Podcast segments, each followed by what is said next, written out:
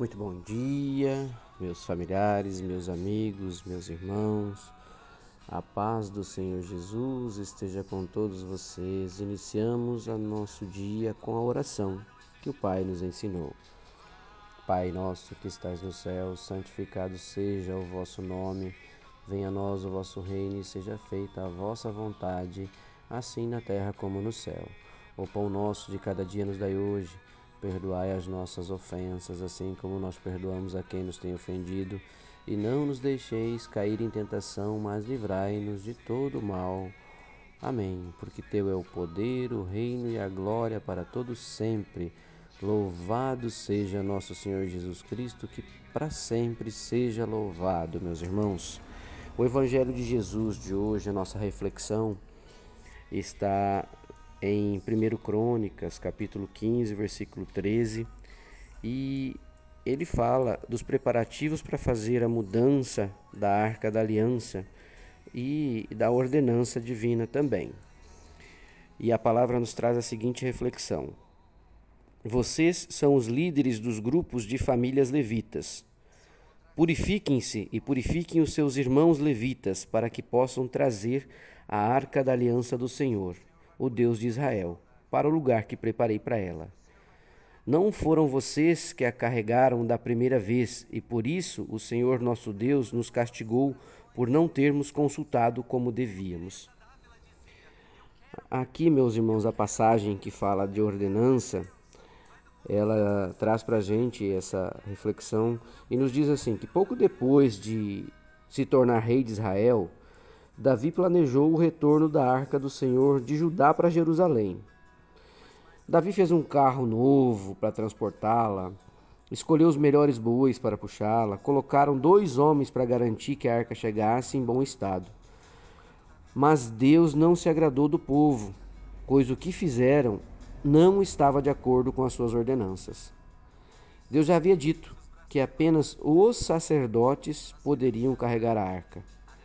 Eles é que tinham que levá-la sobre os ombros, utilizando varas que estavam ali para esta finalidade.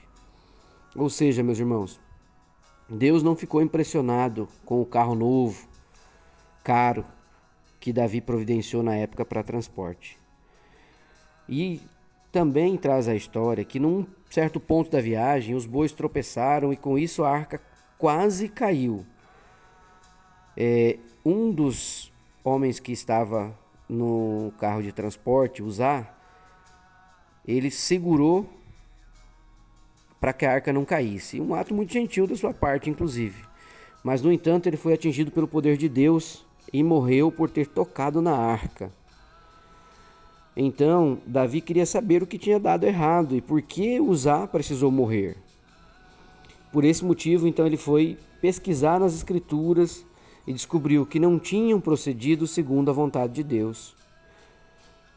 E o que significa não ter procedido segundo a vontade de Deus, meus irmãos?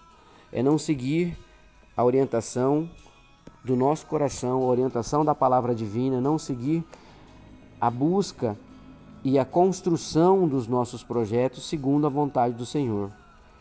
É nós usarmos recursos terrenos, achando que é, com a parte visual, ou seja, se preocupar com agradar os olhos humanos e não a vontade do Senhor, se preocupar com as coisas terrenas e não com as coisas espirituais, seguir a ordenança do homem e não a ordenança divina.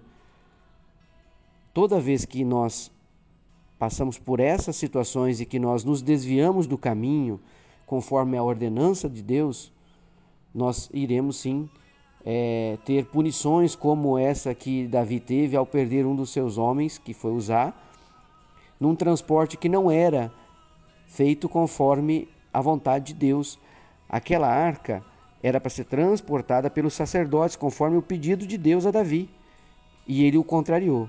Então, quando nós contrariamos a palavra de Deus e contrariamos a vontade do Senhor, nós estamos passíveis sim de passar por punições e de ter que arcar com essas consequências.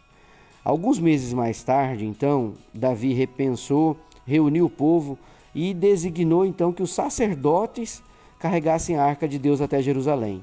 como devia ter feito, na verdade, desde o início. E Deus o abençoou com, com toda a graça e glória. Qual que é a grande lição, então, meus irmãos, para a gente levar dessa mensagem de hoje do Evangelho?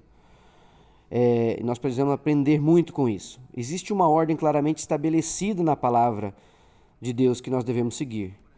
Tudo que Deus lhe pede para fazer, Ele quer que seja feito de acordo com o princípio revelado na Sua palavra.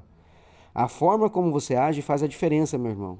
E Deus só lhe dará a sua aprovação se fizer a obra do jeito que Ele nos ordenou, conforme Ele nos pediu e conforme Ele determina diariamente para que façamos ele não vai alterar os seus padrões, não, para se conformar aqui conforme os nossos, ou seja, para alinhar com a nossa vontade. Negativo. Não espere isso. Você que tem que se adequar aos padrões divinos, aos padrões do Espírito Santo de Deus. Você tem que alinhar a sua ordenança estabelecida com a ordenança divina. Caso contrário, sempre iremos estar passíveis de punições e de arcar com as consequências dos nossos erros. O livre-arbítrio não significa que você pode fazer o que você quiser, significa que você pode escolher. E em fazendo a sua escolha, ela pode ser uma escolha iluminada e abençoada por Deus segundo os seus preceitos, ou uma escolha que você vai ter o ato punitivo, onde você vai ter que arcar com as consequências também. Senhor Deus, que o Senhor possa nos iluminar todos os dias para que a gente busque a orientação e a ordenança através da Sua palavra, para que nós façamos todo, tudo aquilo que está dentro do nosso projeto, nosso plano de vida nesta passagem aqui, Senhor, conforme a Tua vontade.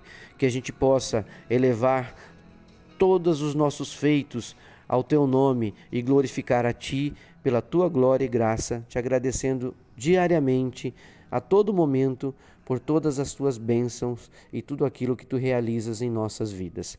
Assim eu oro em nome de Jesus, que o Senhor nos abençoe, nos livre e nos guarde. Amém. Um beijo, um abraço, fiquem com Deus.